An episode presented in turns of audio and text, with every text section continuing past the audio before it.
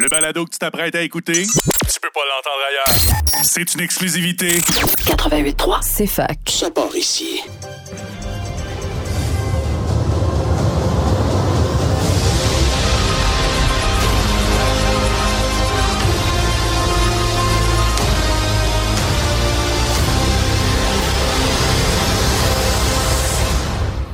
CFAC 88.3. Bienvenue tout le monde. Cette première de Ludo Radio. Avec moi, j'ai euh, la belle Camille Gélina. Moi, je suis Alexandre Bélanger et c'est aujourd'hui qu'on commence à parler de jeux de société. Oui, on attendait ce moment-là avec impatience. Un petit peu nerveux encore ce midi. Euh, moi et Camille, vous nous excuserez, c'est notre première journée. Donc, euh, on commence avec ça. Camille, de quoi on va parler aujourd'hui? Aujourd'hui, on va parler du jeu de société. Donc, le nom le dit, Ludo Radio, pour euh, ludique. Donc, euh, on est des passionnés de board game. Donc, on va vous faire part un peu d'une parcelle de notre passion aujourd'hui. Euh, ouais. Plus précisément, on va parler aujourd'hui du jeu de société Catan. On va vous parler un petit peu de mécanique de board game, puis on va vous donner nos coups de cœur. Commence euh, à parler euh, avec Camille. Camille, tu veux-tu te présenter un petit peu? Oui, ben moi, c'est Camélie Gélina. En fait, je suis étudiante à l'Université de Sherbrooke. À la maîtrise en service social et euh, aussi directrice des communications du comité CJRSS. Et toi, Alexandre? Hey, ça tombe bien, moi je suis le directeur des opérations du CJRSS.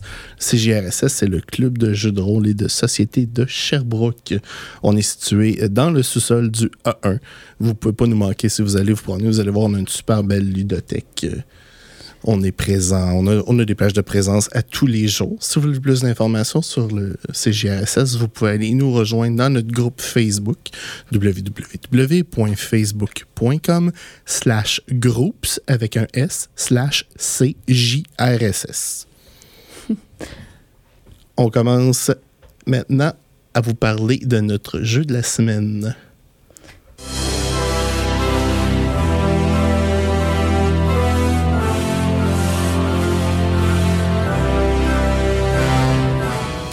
Camille, de quoi on parle cette semaine? Aujourd'hui, on va parler de Catan. C'est vraiment un classique du jeu de société.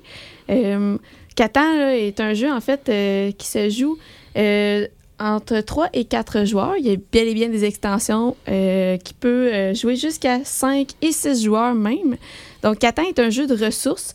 Ça joue sur un jeu de plateau. En fait, on va placer des tuiles. Euh, on va avoir des ressources. Il va y avoir du champ, du blé, etc. Donc, on va placer les tuiles euh, sur le plateau. On va, placer aussi des numéros sur les tuiles. Ces numéros-là vont correspondre à des sommes de dés. Donc, les sommes de dés qu'on va obtenir vont permettre d'avoir des ressources et ainsi de suite. Donc, le but étant de faire le plus de points de victoire. Euh, en faisant des points de victoire, on peut les faire en construisant des villes, des villages et des routes. Donc, euh, c'est un jeu vraiment euh, de conquête de territoire. Euh, on est toutes contre. Vraiment un jeu super le fun. Qu'est-ce que t'en penses, toi, Alexandre? Ben, moi, ce que j'aime de Catan, entre autres, c'est que c'est euh, une façon facile et simple de d'amener le, le crack du jeu de, du jeu de société parce que c'est un, un jeu qui a très peu de règlements, une mécanique relativement simple à apprendre. Fait que on passe pas la première heure de la soirée à expliquer les règles. On set le jeu. Euh, la beauté du jeu aussi, c'est que chaque, partie de Catan est différente. C'est un, board hexagonal, donc euh, vous placez les hexagones, euh, un à milieu, un, premier, premier anneau, un deuxième anneau. Après ça, ça fait essentiellement l'île. On place les fameux numéros random qui sont de 2 à 12 sans le 7. Puis ben, on commence à placer no- nos villages, essentiellement aux arêtes de chacun des hexagones. Quand on lance les dés, on décide, de- ben, le, sort décide de qui, euh, qui va gagner euh, les ressources ce tour-là. Puis ben, à mesure qu'on accumule des ressources, ben, on peut, c'est ça, développer nos villes, développer euh, des, plus grandes routes, créer des armées, aller chercher des cartes d'expansion. Ça, c'est le jeu de base. Exactement. De base, comme tu l'as bien dit, parce que Catan a une panoplie d'extensions aussi qui vient avec euh, le jeu. euh. Ouais. Les plus populaires de ces extensions-là, c'est euh, Sales, je pense. Je pense que oui. Euh, qui, euh, dans le fond, essentiellement, euh, ajoute un élément euh, maritime au jeu. Parce qu'on peut, euh, on n'a plus une grosse île, on peut faire plus de plusieurs petites îles. On a des petits bateaux pour relier nos, euh, nos villages entre eux, Puis il n'y a pas seulement des routes, mais des ports aussi pour installer les bateaux. essentiellement. Ouais. On a aussi l'extension, euh, c'est Cities and Nights en, anglais. En français, je ne suis plus trop familier avec. euh, parce que, mais, vous allez m'excuser, je suis euh, un acheteur de board game anglophone. un petit peu moins dispendieux. Cities and Night, essentiellement, rajoute une grosse dimension au jeu. Euh, beaucoup d'expansion, beaucoup plus de règles, un jeu un petit peu plus en profondeur, euh, qui est idéal quand on, on aime Catan, mais qu'on va aller un petit peu plus euh, profondément. Ouais. Comme tous les jeux de société, par exemple, Catan a ses petits problèmes. Le premier, c'est ben, la- l'ordre de tour. Dans le fond, essentiellement, euh, quand on joue à plusieurs, les dernières personnes à placer leur, euh, leur village sont généralement un petit peu moins gâtées.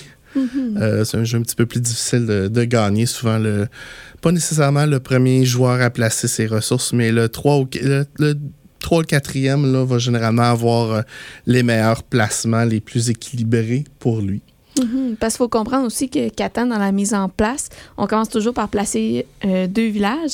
Puis c'est toujours le premier joueur qui va commencer en ordre euh, au sens de l'horloge. Mais euh, pour placer le deuxième village, on part par le quatrième, on part du quatrième joueur pour aller en sens inverse de l'horloge. Donc vous comprendrez que le quatrième joueur peut placer deux fois de suite euh, des villages dans ses placements. Essentiellement, s'il y a huit choix, le quatrième joueur a le quatrième choix et le cinquième choix, et le premier joueur a le premier choix et le dernier choix. Souvent, le dernier choix, c'est euh, un, un- un choix euh, moins le fun, on va le dire comme ça, pour rester friendly à, à la radio. Un autre problème de Catan aussi, moi, personnellement, c'est ben, c'est un jeu qui, qui- qui est basé beaucoup dans la chance. 2 des 6 vont décider à chaque tour euh, les ressources que vous avez. Puis ben, des fois, les D6, ils collaborent pas toujours. C'est vrai. Quantité de, de, de parties de Catan que j'ai joué où euh, 4 sortait un petit peu trop souvent euh, à mon goût euh, versus 8 et 6 qui sont supposés sortir essentiellement à toutes les 6 ou 7 lancés qui sortaient pas du tout. T'as beau avoir les meilleurs placements du monde. Des fois, euh, euh, RN Jesus, le, le générateur de, de- de- de chiffres aléatoires, où, et où les dés ne sont pas nécessairement de ton côté. là. Effectivement, c'est un jeu euh, qui a une partie de chance dans ce jeu-là, effectivement, pour euh, t'aider à construire euh, plus de routes, par exemple, parce que construire des routes, ça te prend certaines ressources spécifiques. Donc, si t'as pas de village euh, adjacente aux tuiles qui te génèrent ces ressources-là, tu peux rester pris longtemps euh, avec juste tes villages, pas de route. Un autre élément du jeu aussi qui, rend, qui le rend un petit peu plus populaire, c'est qu'il y a beaucoup d'inter- d'interactions entre les joueurs. En plus de se bloquer euh, mutuellement, là, qui est de bonne guerre dans n'importe quel jeu de rôle, euh, il y a une mécanique de- de- d'échange de, ressources aussi. oui, c'est vrai. La mécanique aussi, on peut, on peut la gamer un petit peu, dans le sens où normalement, euh, quatre ressources vont être échangées contre n'importe quelle ressource de n'importe quel type qu'on veut. Donc, on n'est pas capable de mettre ses mains sur la fameuse glaise qui est nécessaire pour euh, partir euh, une, partie et a juste un joueur qui en a puis il la garde parce qu'il n'est pas fin puis tout, là. Eh ben, on peut faire de, de l'échange 4 pour 1. Éventuellement, en se développant, on peut aller faire un port sur le bord de l'eau qui va donner une échange 3 pour 1, qui est un petit peu moins dispendieuse sur euh, le prix de- de- d'achat du... euh, de la ressource, la- le prix d'échange, mais ça va euh, des fois être un petit peu... un petit peu un choix difficile. Qu'est-ce que je vais chercher?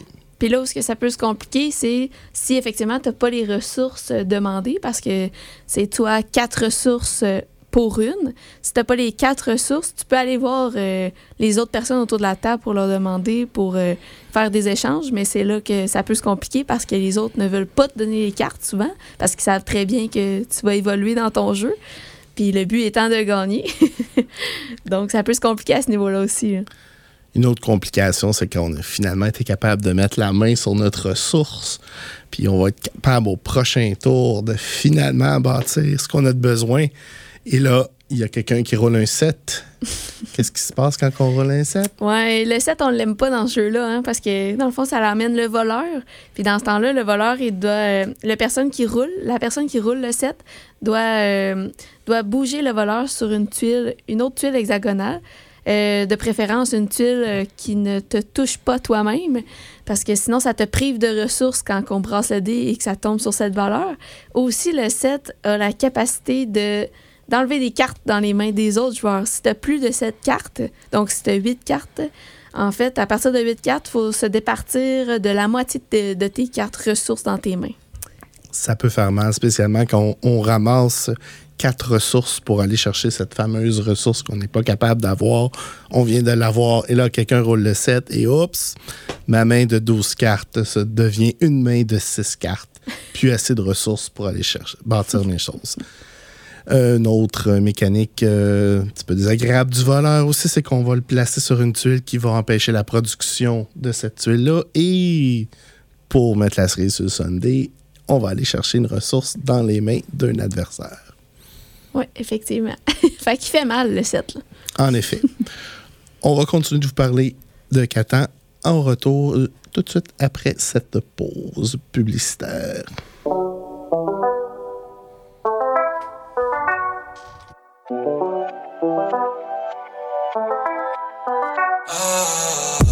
Has-been promet carrière éternelle.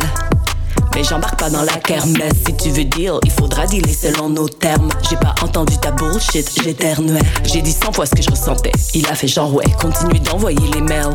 Menti quand même. T'as oublié qu'on peut se parler entre nous.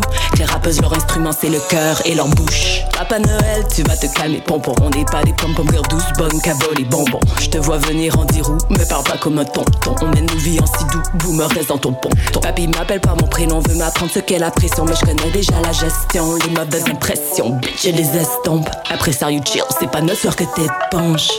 Boy, fait de beau semblant. Et demander son 20%. Ça voulait travailler qu'avec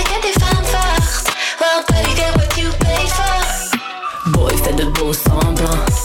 Et demander son 20%. Ça voulait travailler qu'avec des femmes fortes. Well, buddy, get what you pay for. Performer pour les caméras, je connais le commérage. La vague est haute amiral, les femmes se battent pour le régal.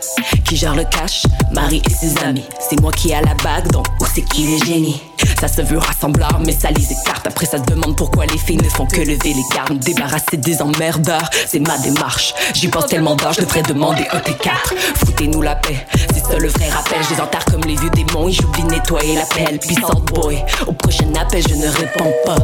Et au prochain texte, je réponds lol. Je suis animal sauvage, humaine derrière personnage. Pas très rose et son aura, et moi j'ai très bon odorat. T'as voulu la baveuse et rien d'autre, tu l'auras. Boy, fait de beau semblant. Et demander son 20%. Ça voulait travailler qu'avec des femmes fortes. Well, buddy, get what you pay for. Boy, fait de beau semblant. Et demander son 20%. Ça voulait travailler qu'avec des femmes fortes. Well, buddy, get what you pay for.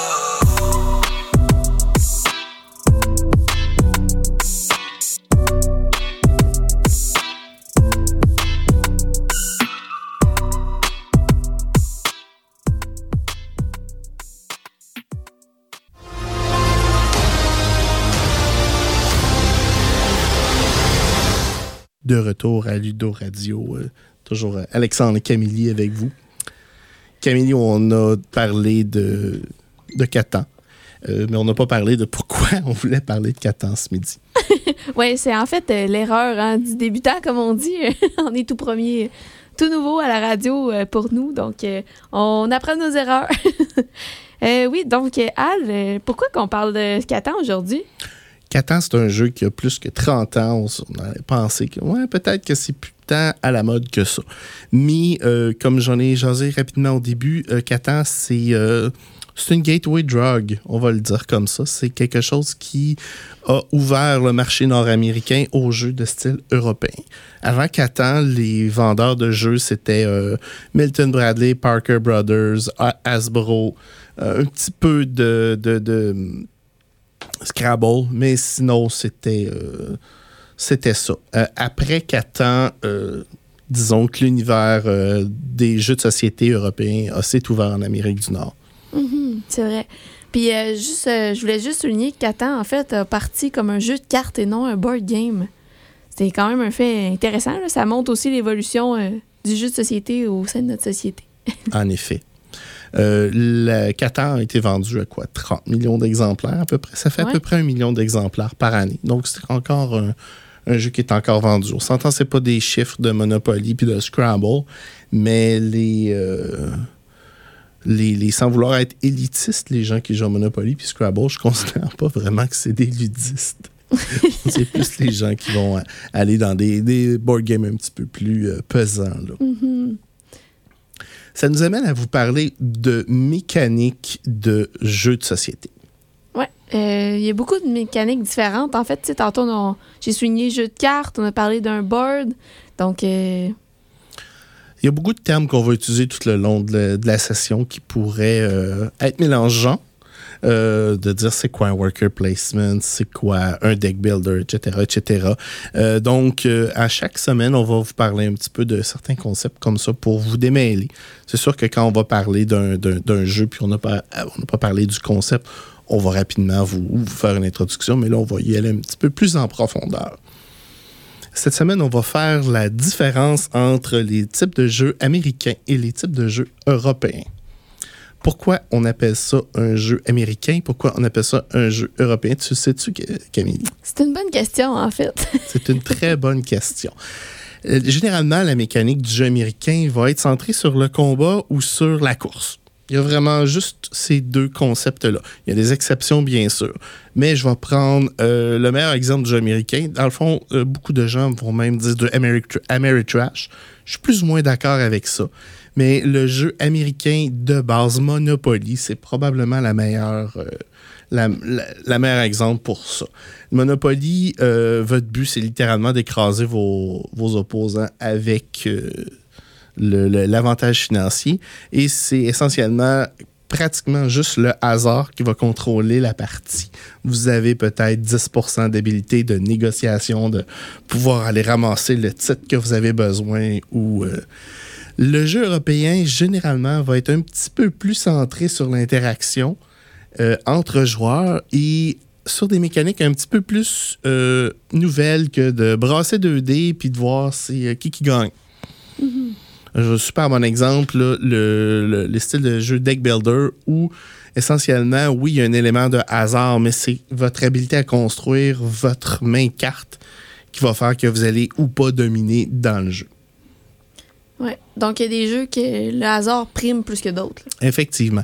Le, le- le style de jeu américain, généralement, le, le- hasard sous la forme de 2D6 va, va être euh, une des mécaniques principales du jeu. Et bien, souvent, c'est un petit peu un turn-off. Le jeu européen, ben là, c'est là qu'on rentre dans les multiples euh, mécaniques différentes où essentiellement, vous allez reconnaître un jeu européen par euh, le fait que l'interaction du joueur est nécessaire.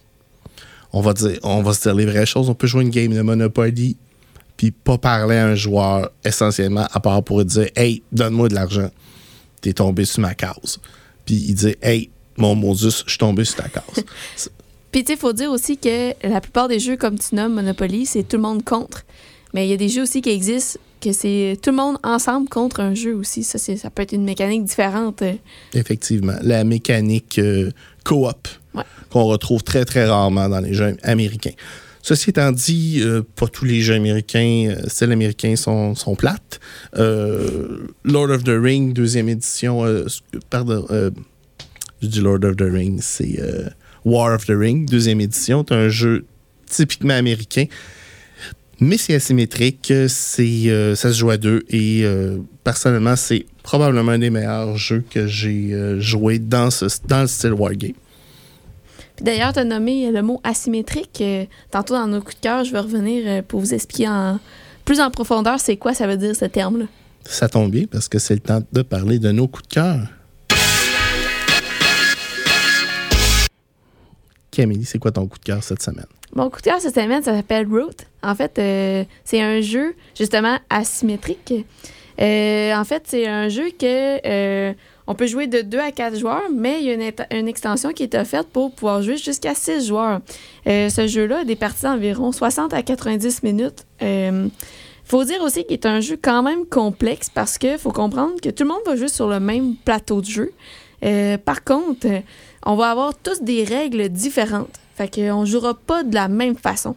Euh, je m'explique. Il va y avoir différentes factions dans ce jeu. En fait, on est tous dans la même forêt, on veut tous prendre possession de la forêt. On veut tous euh, avoir le plus de pouvoir euh, dans la forêt. Donc, il y a différentes factions. Chaque joueur va jouer une faction, donc un groupe d'animaux. Euh, en fait, euh, chaque faction va avoir ses propres règles. Fait que si on prend, mettons, les deux qui recommandent, les deux factions qui recommandent de jouer euh, en première partie, par exemple, il y a la dynastie de la, canopée et la marquise de chat. En fait, la marquise de chat, elle, va commencer avec plusieurs pions sur le plateau, tandis que la dynastie, non, va commencer avec un groupe de pions sur une partie euh, du plateau de jeu. Donc, euh, chaque joueur va jouer différemment, comme je l'ai mentionné. Euh, par exemple, la dynastie va avoir des actions requises avec ses cartes, va placer sur son plateau la- l'ordre d'actions qu'elle veut faire, tandis que la marquise va jouer en construisant des bâtiments sur le plateau pour recruter d'autres gens de sa faction. Donc, euh, c'est un jeu quand même euh, très intéressant. faut dire qu'il est quand même compliqué, selon Geek, euh, Board Game Geek. En fait, il l'évalue à 8.1. Donc, c'est quand même... excuse- excusez-moi. Il évalue à 3.75 sur 5 de complexité, de complexité. Cependant, il est évalué à 8.1, donc très apprécié des gens. Effectivement, sur Board Game Geek, un score de 8 points, c'est euh, c'est assez winner. Mon coup de cœur cette semaine, moi, je vous parle de Clank. Clank, c'est un jeu qui est à mi-chemin entre un explorateur de donjons et un constructeur de, main, donc un deck builder. Essentiellement, dans Clank, vous êtes un aventurier et vous allez, avec vos autres amis aventuriers, rentrer dans un donjon qui est euh, le, le lair d'un dragon. Et euh, votre but, c'est d'aller voler un trésor et de sortir le plus rapidement possible.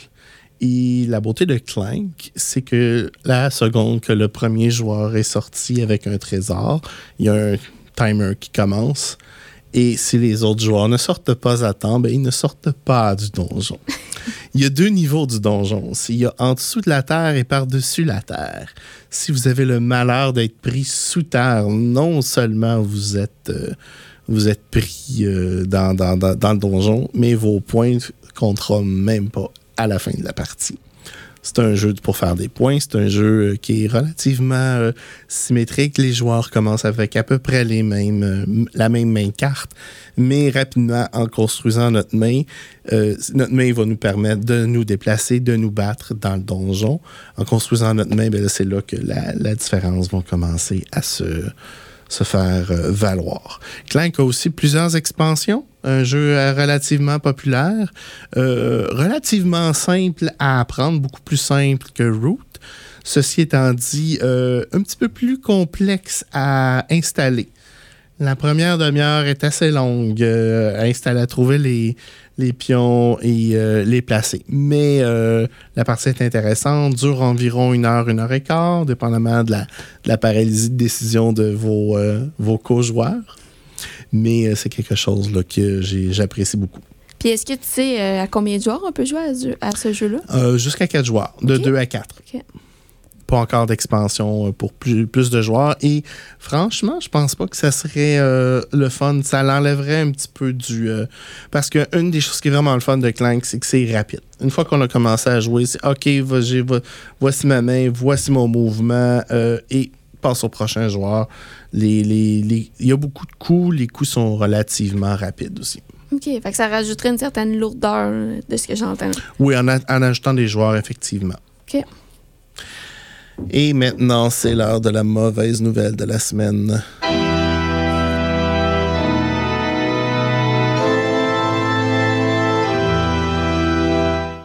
Et la mauvaise nouvelle de la semaine, euh, rassurez-vous, c'est pas une si mauvaise nouvelle que ça.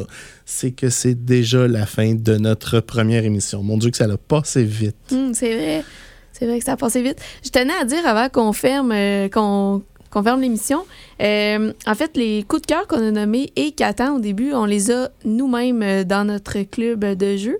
Donc, vous êtes invités à jouer à ces jeux-là n'importe quand. Vous pouvez nous écrire sur la page Facebook, suivre nos activités.